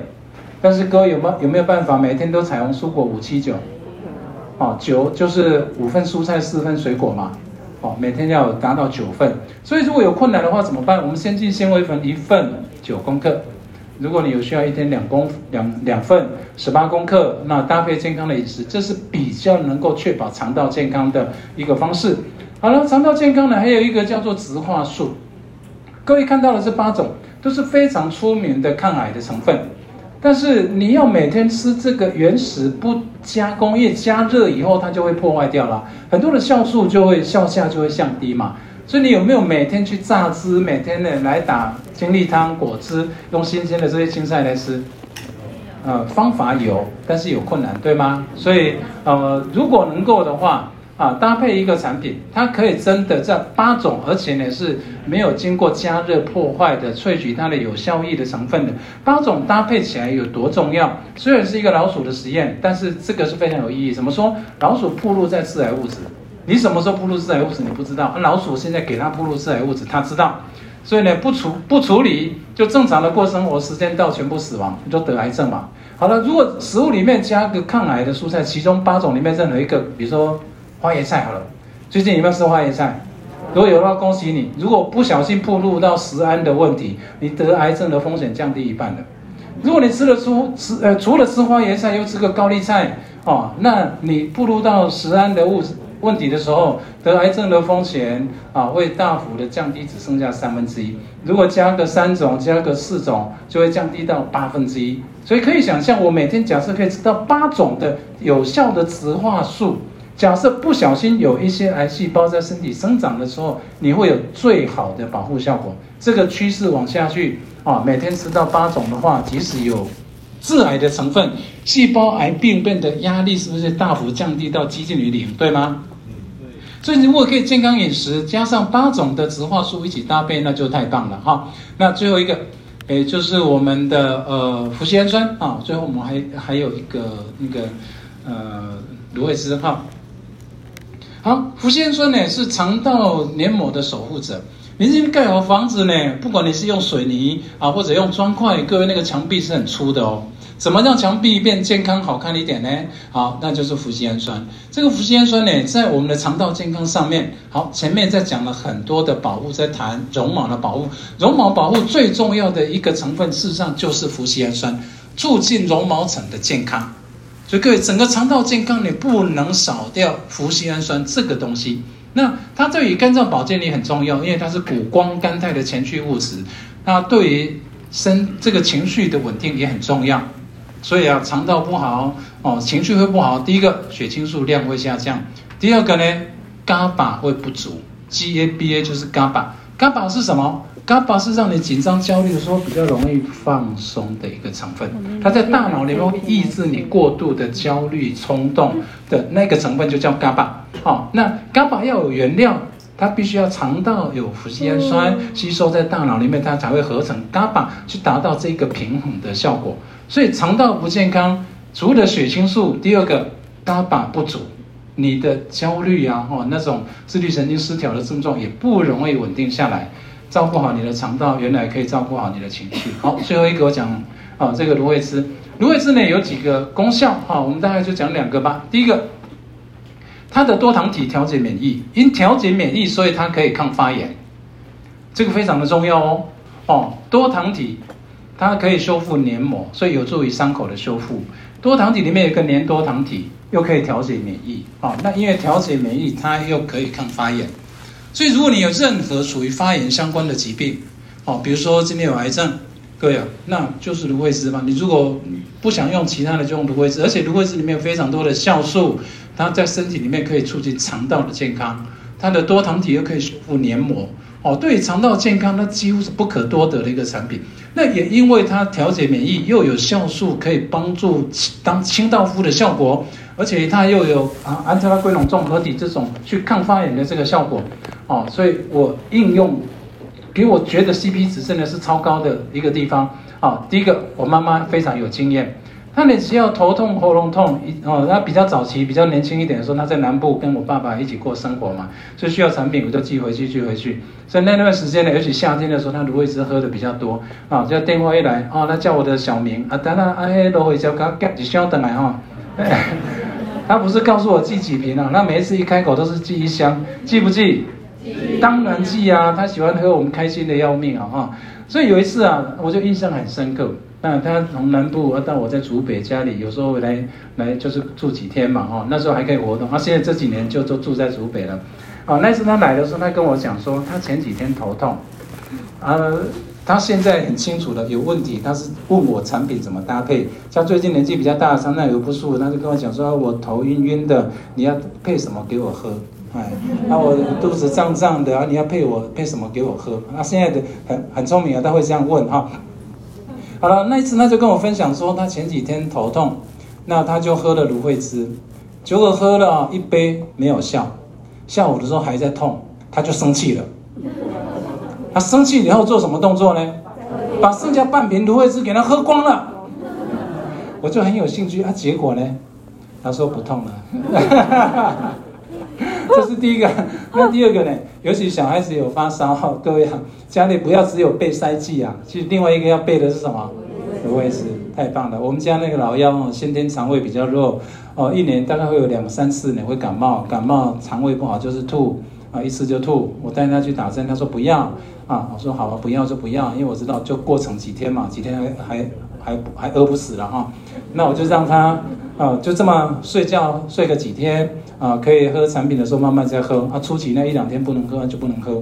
呃，你们不要每个都学我哈，这个背后是要能够判断的哈。好了，后来学乖了，哦，了解到哎这个逻辑，那我应该可以来应用一下啊。所以只要发现他开始觉得不对，小孩子白天活蹦乱跳，怎么突然傍晚跑去睡觉了？这不对吧？你赶快去摸摸看看，憨憨，听得懂哈？呃，我们的照顾过小孩的这个名词应该很熟悉，憨憨。哎，知道了，各位不要等好吗？很多时候说，哎，他可能感冒了，哎，让他睡一觉，等明天再看看。明天终于发高烧啊，我终于知道他感冒了。不要等，好不好？当他觉得怪怪的时候，芦荟汁为底，通常我都是一百 CC，要么加酵素或者加 OPC，啊，现在维他命 C 啦，或者只要你每次都给他变换，那我用的最多的其实是芦荟汁加酵素或者芦荟汁加 OPC。哦，三四个小时，我发现还在发烧，再喝。小孩子久了都有经验了，半夜两三点，我们看，哎，一摸还热热的，赶快去泡好了，扶起来，哎，宝贝喝产品，眼睛闭着都没张开，嘴巴都会张开。好，好，当我有这个发现并这样的一个实际去操作之后，从来他的发烧没有超过第二天，前一天发现，隔天照样上学，以前大概都要请假一个礼拜。所以这样应该够明确了吧？家里有小孩，请你要常备什么？芦荟汁。还有，酵尤其小孩子要用小孩子的消化酵素，待会我会提哈。那芦荟汁呢？因为它有粘多糖体，所以可以修复我们的伤口，包括整个肠道黏膜的保护跟修复。好，这个研究呢就告诉我们，呃，有受伤的伤口跟有擦芦荟胶的伤口。它的修复的速度会变快，而且它的上皮细胞很快的会变厚。为什么会变厚呢？我们发现芦荟汁里面的糖蛋白会吸引我们身体修复的一些细胞，而且促进它的分裂，加速伤口的修复。所以呢，哎，很快的，哎，让整个的皮肤层呢就修复回来了。那所以伤口的大小的恢复的速度就会非常的快，前后八天的时间，各位我们发现到，哇，看照片比较快了哈。对照组你不用芦荟汁的，八天以后还这个样子，但是用啊不对，芦荟汁芦荟胶的，用芦荟胶的这一组，哇天哪，它的伤口几乎完全修复，整个皮肤层都变厚了。所以各位，你以这一个基本的逻辑，你去理解到，如果你今天有胃发炎，你有食道发炎、口腔发炎，你有小小肠发炎、大肠发炎，各位芦荟汁都绝对是一个非常好用的哦一个成分。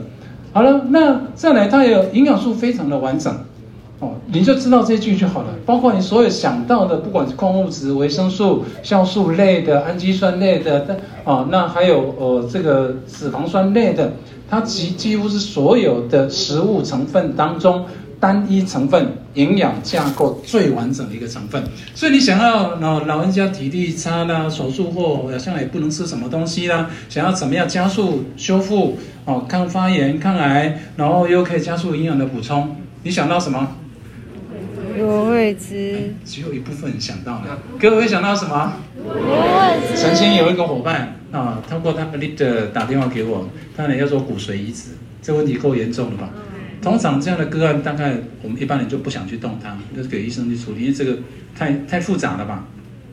但是还好是一个蛮熟悉的伙伴，所以对产品有信心。我说好好，这样的前提可以建议。他就问我说要建议什么？我说像这种情况，各位你知道骨髓移植的情况吧？哦，透过化疗、放射电疗，把全身的骨髓细胞还是那个免疫细胞全部杀死。你全身是处在完全没有防卫防护力的状况哦，所以他要住在那个无菌室，哦，不是那个半导体的无菌室哦，哦，是医院的无菌室，里面所有的食物通通要杀菌消毒过，所以那食物基本上是没有什么味道的，很难吃的。但是他要度过很长的时间，每天要抽血，哇，那个很很很辛苦的啊。那他就问我说，这个时候可不可以用产品？说如果你有可能，那你就用一个产品就好。太复杂的产品有时候也想不清楚，就一个产品就好。请问建议他什么？好，leader 就问我说：“那怎么建议他的量？”我说：“你回去以后有一个非常简单的判断方法，手伸到他的口袋。” 好，做我建议就这么简单了。好了，半年后我遇到这个伙伴亲自来跟我说：“哎，杨医师，谢谢你。”哦，当时他就是透过谁谁谁谁哦那个问我的建议，说：“哦，原来是你啊！哦，骨髓移植的那个朋友。”我说：“哎，看起来不错啊。”他说：“对啊，这半年来他恢复非常的顺利哦。这个做完骨髓移植之后，定期都回去打化疗。他的一些朋友一天到晚在肺炎、在感冒，常常进出医院又要住院，那他就去上个班，因为打化疗嘛。我后续还有一些药物啊，就离开化疗啊。现在疗程结束了，健健康康的，就跟上班一样哦。那我就很有兴趣了。那你芦荟汁怎么喝？各位想知道他怎么喝吗？一天。”一瓶半，果真口袋是还不浅哈，但是值得吗？哎，我觉得这太值得了哦，这已经不是单纯命活下来，而且是很有尊严的活着了。好了，所以营养均衡丰富的这一点，而且呢，因为营养均衡丰富，它可以调节身体的哦免疫跟代谢哦。这个研究，来，这个研究告诉我们两个非常重要的点：原来单纯芦荟汁可以调节血糖，还有呢？对血脂肪，尤其三酸甘油脂，研究是非常的明确哦。经过四十二天，也就是六周之后，血糖呢跟对照组比较起来，对照组两百一、两百七啊，两呃两百五十一、两百五十七基本上没改变。但是实验组有喝芦荟汁的啊，从两百五降到一百四十一。三酸甘油脂这一组呢，由两百二降到一百二十二。那实验组呢，两百一十四，还是甚至变更高，两百三十二。所以各位，很多朋友在担心，哎呀，糖尿病可不可以这样，可不可以那样？你从课程当中，你应该找到很多讯息的吧？而且这个都是有非常明确的研究的报告的。好，接下来已经到了最后的尾声了。呃，我们我最后可能好吧，你可以的话就八分钟，留个两分钟给我做结尾。我们前面不是有讲到，我们一个非常优秀的伙伴叫做金红啊，他来跟我们讲两个非常特别的个案。啊，那这是真人实事，而且平常大概很难再遇到的。好，我们现在把握时间，那我们欢迎金红。好，非常开心在最后的尾声来跟大家做一点保健经验的分享。那大家好，我是金红。那我们今天想要跟大家分享的那个呃故事，最主要是跟今天的主题肠道保健是有直接的关系吼。那严重又困扰肠道问题，我想一般的拉肚子、一般的便秘应该不够严重吼。那在我们实际上面，今天最痛苦啊、最辛苦的大概是这两种，一种叫溃疡性结肠炎，一种叫克隆氏症。溃疡性结肠炎顾名思义，就是它的结肠是溃疡的，不是发炎。溃疡就是说已经是有伤口，啊，伤口都不会好吼。那克隆氏症呢，是属于一种自体免疫的疾病。那它不是只有结肠啊，它是全部的肠道相关的部位，从口腔到肠道都在发炎。那这个基本上吃药不会好，所以。万一身边有这些人得到这样子的疾病，那你可以看到他吃药吃好几年、好几十年哦，是很常见的一个状况。那这么凑巧哦，这都是我亲手经历的一些 case 哦。那第一个想跟大家分享的故事，是一个二十三岁的女生，本身得到克隆氏症两两年多。那在这两年多，她经历了怎么样的生活呢？一天到晚肚子痛，几乎每天肚子痛，每天拉肚子。那不管怎么调整，都还是在拉肚子，不断想要排便，体力越来越差，免疫系统越来越低。为什么呢？因为在传统的治疗方式里面，我们发现她的治疗方式就是先让她吃西药，吃什么样药呢？消炎药哦，肠道发炎先消炎看看，消炎了之后发现效果不好，那怎么办啊？吃类固醇，类固醇也不好了之后吃免疫抑制剂哈，一剂可能是好几万哦。那比起芦荟，比起芦荟汁的价钱，有没有觉得芦荟汁 CP 值很高哦？那一阵子之后，他体重越来越轻哦，一百六十五公分，不到四十公斤。那到了这个程度之后呢，身体的一个反射机制开始觉得，那要节省一下能量，所以月经也不会来吼。我们遇到这样子的朋友，那透过也是一样像今天一样主题的课程，我们给他一些正确的观念，我们想说那怎么帮助他？我们带他去做全新生活二十一天跟营养补充，就做这两件事情。那这样子大概要怎么样进行呢？我们给大家做一点哦记录给大家看一下。首先营养补充的部分，我们让他使用了一些芦荟汁。一些纤维粉、酵素、常青、综合维他命，其实用量也没有到特别的高哦。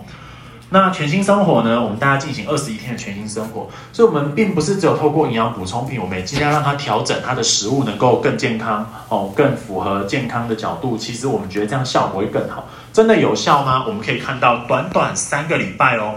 体重增加回来，但是体脂肪下降。大家可以了解，如果体重增加，体脂肪下降，它增加的是脂肪还是肌肉？好，那观念不错。所以除了体重的改变，我们也发现肠道状况大幅的改善，排便就正常了，体力明显变好，开始减少药物，经期恢复了。那这样子的改变是短暂的，还是可以持续维持？两个月后，体重恢复至五十公斤。这个朋友。二十三岁已经毕业一年多了，因为这个疾病，所以一直都在家里面，然后没体力，哪里都去不了。现在已经很开心的在上班了吼。我们前一阵子还有了解到他的状况。那么最近呢，在上上个月，我们又遇到一个新的朋友，这个朋友叫溃疡性结肠炎，二十八岁男。那这位朋友呢，他的状况是肠直肠反复的发炎加溃烂，长期腹泻，粪便从来不成型，只要有排便一片鲜红。那这个状况呢，八年。这八年来呢，严重的时候吃一点药，但他知道药物对他不好，所以就尽量不吃，而且吃了药也不会真正的痊愈，只是说没有那么红这样子吼。所以这样会导致一个情况，你在食物的选择上面，他发现有一些食物会让他特别不舒服哦，那他就会少吃。所以长期下来，你会看到他的食物可能是热量很足，但营养相对不足。那么像这样子的朋友呢，我们可以怎么帮助他吼？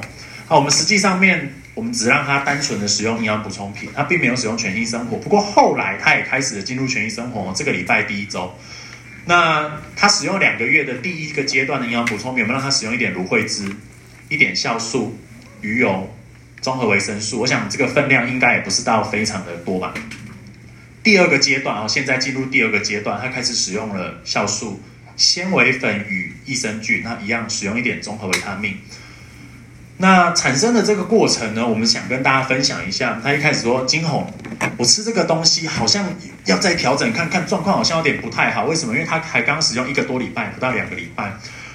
那我们要怎么跟他沟通？我们其实要告诉大家这段故事，是因为其实，在调整的过程中，并不是会一帆风顺。即使像我们这么有经验的人，我们在建议我们身边朋友的过程中，其实也往往会遇到很多的瓶颈啊。像这个就很典型的瓶颈。”但是我们告诉他说，你的状况已经持续了这么多年，那你使用了正确的营养补充品，开始去调整你的身体，其实一个多礼拜要能够有很好的结果，我想应该是有点困难的。那继续努力哈，我们告诉他继续吃。那这样子的过程呢，经过了不到两个月呢，我们在他 FB 上面看到一篇 po 文，哦，平安夜啊，吃完整个圣诞大餐，他终于可以跟着他的另外一半完整的吃完一整个王品，然后加甜点吃完。那我们拯救了一段感情。好，那这个故事为什么今天特别想要分享出来？大家想说，哎，我们平常在分享故事到底是真的还是假的？我们特别请这位朋友来到现场，他可以跟我们挥个手。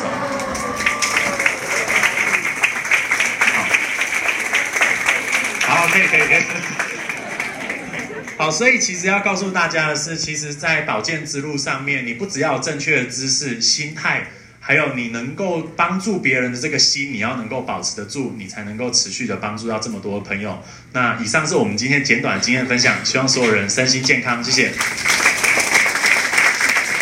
非常谢谢金龙非常精彩的这个分享啊！其实如果时间够啊，我真的啊希望给他更多的时间呢，给大家做一下分享。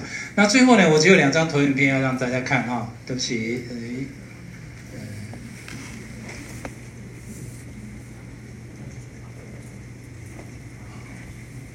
好。对于小朋友的部分，我们有小朋友专属的益生菌跟消化酵素。我在这边呢，特别要跟大家推荐，尤其是小孩子的消化酵素，真的非常非常的棒。怎么棒呢？来，呃，我看看我们的小孩子的消化酵素的一些中药的成分。哦，第一个，它有完整的，我们前面所提到的，不管是蛋白质、淀粉、哦脂肪相关的一些消化酵素，而且呢，它里面还有一些成分特别加强了蛋白质的分解，尤其有肠道功能不良、不良，还有呢，已经有过敏，在台湾有过敏的小孩子太多了，异位性皮肤炎之类的，至少三成以上的小孩子都有过敏体质，这个问题很严重。所以我们的儿童消化酵素，除了我们前面讲的消化酵素的种种功能之外，来第一个。它有奇异果萃取物，它可以加强蛋白质的分解。好好，第二个呢，它还有呃我们的木瓜酵素，它一样可以加强蛋白质的分解。第三个又有了凤梨酵素，凤梨酵素我们各位都知道，它基本上就是蛋白质专属的分解酵素，所以有这三个成分。它可以加强蛋白质的分解，绝几乎所有的过敏源基本上都是蛋白质的成分。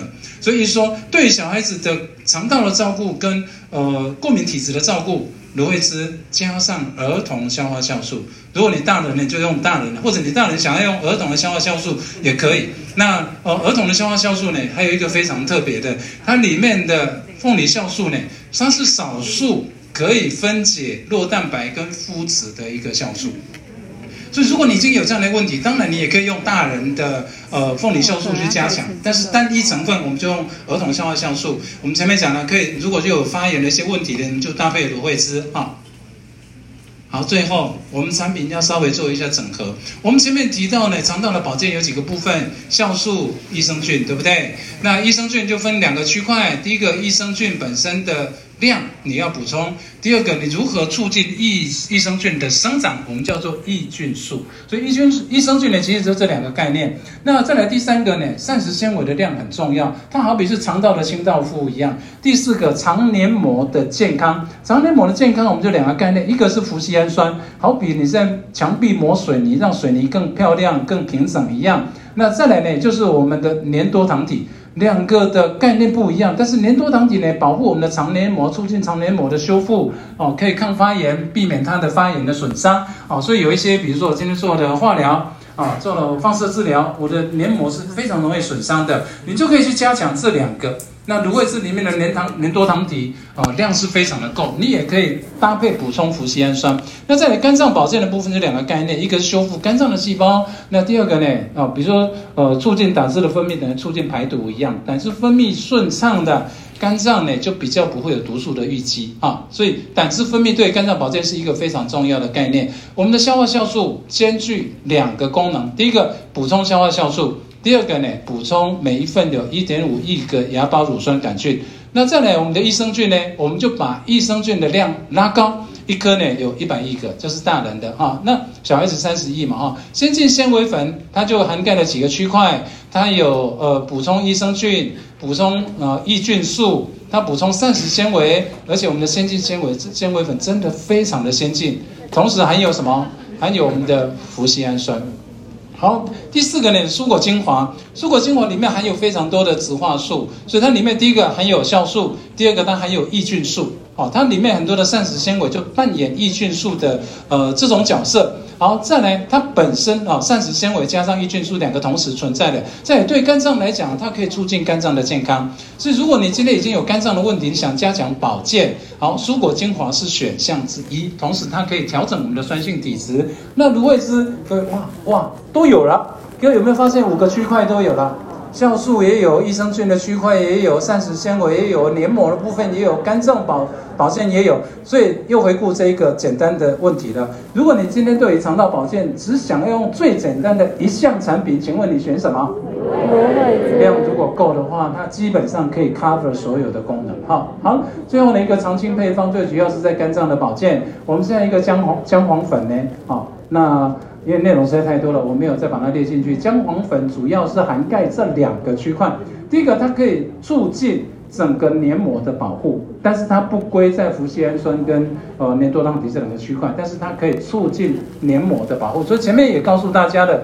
今天吃了我们的姜黄粉啊，我们的膝盖的发炎会改善，同时它可以降低胃发炎、胃溃疡的风险，它可以保护呃这个我们的胃黏膜的这个效果。那再来，它在肝脏的部分呢，它可以呃促进我们的谷胱甘肽，促进我们的一些抗氧化酵素的作用，所以它有保护我们的肝脏，而且促进胆汁分泌啊，修复我们的肝脏细胞。当然，修复肝脏细胞，我们建议大家还是透过常青配方朝鲜蓟的效果会更明显，因为朝鲜蓟可以促进肝脏的再生的功能。